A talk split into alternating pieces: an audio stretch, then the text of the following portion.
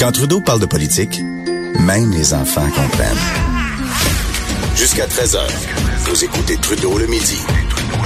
Cube Radio. Quel plaisir de retrouver mon ami Vincent Dessureau. Salut Vincent. Bonjour, comment ça va? Bonne année. Ben, ça va bien. Bonne année, euh, bonne année à toi. Je, je posais la question à Joignant en, début d'émission. Euh, toi, jusqu'à quand tu souhaites bonne année? Ben là, là. T'es c'est t'es le bon. dernier. Bon. T'es mon Yes. dernier. T'es mon dernier. Bon, mais j'ai ben- salué toute la station. J'ai vu Mario ce matin euh, à TVA. Donc moi, euh, tout le monde est salué. T'es officiellement le dernier. Le 7 OK, janvier. merci. C'est fini. Tire pas ça jusqu'au 14, jusqu'au Promis. 21, jusqu'au... Merci, merci. Surtout que là, tu sais, tout le monde, euh, inclus à moi, je suis enrhumé. Puis là, t'es là, euh, ben non, avec le coude, avec le coude. ça m'én- ça m'énerve, ça m'énerve de me le faire faire, puis ça m'énerve de le faire. Mais on n'a pas le choix. euh, T'es comme, mais non. C'est Euh, ça. Bon, Moi, j'ai réussi à ne pas être malade pendant le temps des fêtes et là, à peu près tous mes collègues ici dans la- le bureau de l'agence QMI sont malades. Oui, c'est J'ai ça. donné la main à plein de gens. Je suis certain que finalement, je vais commencer ça avec euh, un beau gros rhume. Hey, content de te retrouver et de retrouver tes sujets toujours plus euh, intéressants et pertinents les uns que les autres. Et euh, on commence ce fort avec, euh, j'imagine, une étude. Oui. Et non pas juste ton opinion. euh, à l'effet que les, les Non, non, c'est vraiment scientifique. les survivants de l'Holocauste vivraient plus longtemps. Oui, et j'ai trouvé ça vraiment intéressant parce que euh, on découvre que les, les- en Israël, ceux qui ont survécu à l'Holocauste, qui étaient dans les camps, qui ont dû être euh, expulsés carrément de leur de leur maison euh, lors de la deuxième guerre mondiale, qui ont souffert énormément, ont euh, en général, par rapport au reste de la population israélienne, ont beaucoup plus de, de toutes sortes de maladies chroniques. Ils ont des problèmes de santé, euh, de euh, maladies coronariennes, euh, Ouais. haute pression, euh, ont des cancers, ont des euh, crises cardiaques, de l'obésité, problèmes de reins chroniques, plus de démence. Mais en moyenne, ils vivent sept ans de plus que le reste de la population. Donc, eux vivent en moyenne presque 85 ans, alors que le reste de la population, c'est 77. Euh, donc, il y a, y a quelque chose de vraiment majeur là qui, qui méritait l'attention des chercheurs. Et qu'on Ben, et on s'entend, Vincent, qu'à 7 ans de différence, c'est pas juste une anomalie statistique. là, non.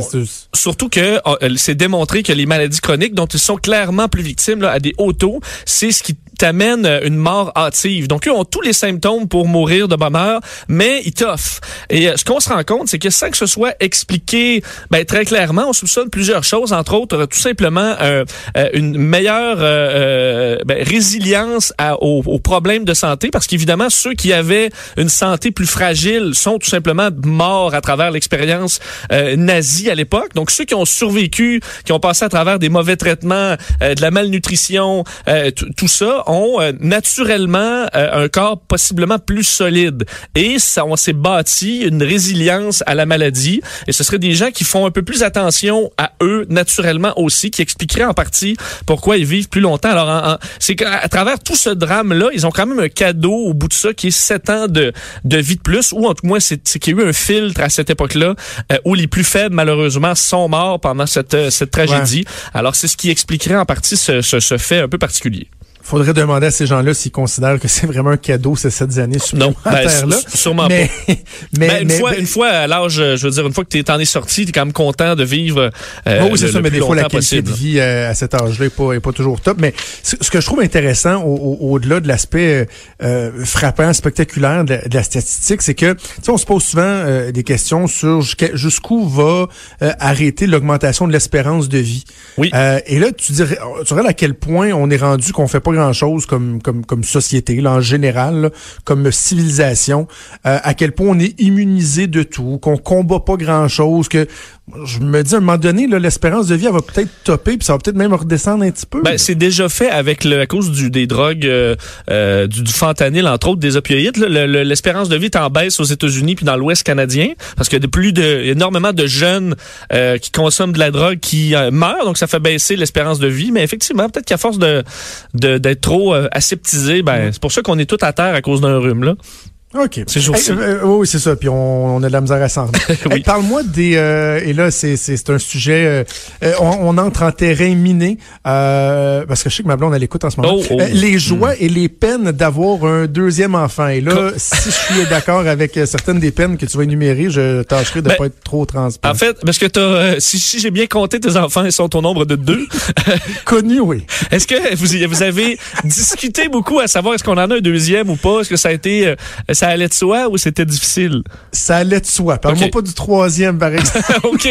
Mais en fait, dans une vaste étude en Australie, où près de 20 000 euh, parents euh, sur 16 ans, on a étudié euh, l'effet sur le stress et les problèmes de santé mentale sur en fait l'effet d'un premier enfant et l'effet d'un deuxième enfant sur la santé mentale et le stress. Et ce qu'on se rend compte, c'est que un bon, on se dit un deuxième enfant, l'effet sera peut-être pas euh, sera peut-être amoindri sur le Ouais. stress, euh, sur euh, ben, les- des problèmes variés. Et finalement, c'est tout le contraire. Le deuxième, il fait vraiment mal, selon euh, ce- fesse dans le dash. Il, fait, il fesse dans le dash euh, parce que euh, bon, on dit le premier euh, bébé là, ça, ça, ça change un peu ton mode de vie. Évidemment, c'est parce que tu deviens un parent, t'as plein de tâches, ça amène, euh, ça amène du stress et tout ça.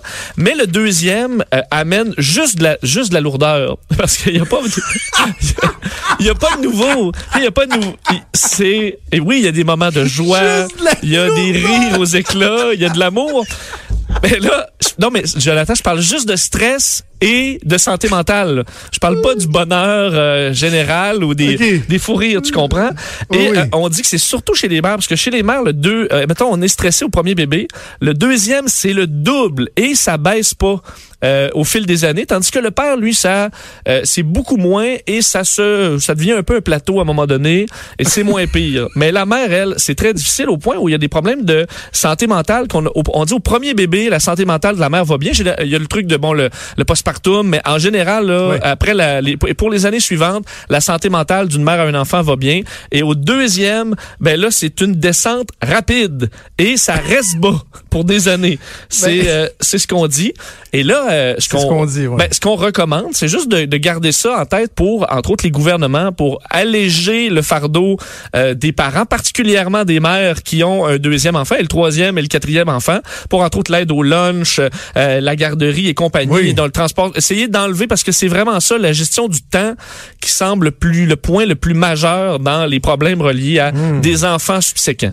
Fait que t'es en train de me dire que le Parti québécois avait plein de bonnes idées, mais malheureusement, ils Heureusement, ce sera pour Ils une n'ont fois. pas été élus. Mais, mais ce que je, je retiens de, de ça, là où je suis moins d'accord, Oui. c'est que ton deuxième enfant, euh, mettons le premier, là, il se cogne un orteil Oui. sur le bord du mur, OK? Là, les deux parents vont sauter Vont capoter. sur le bébé, vont capoter, vont appeler Info Santé.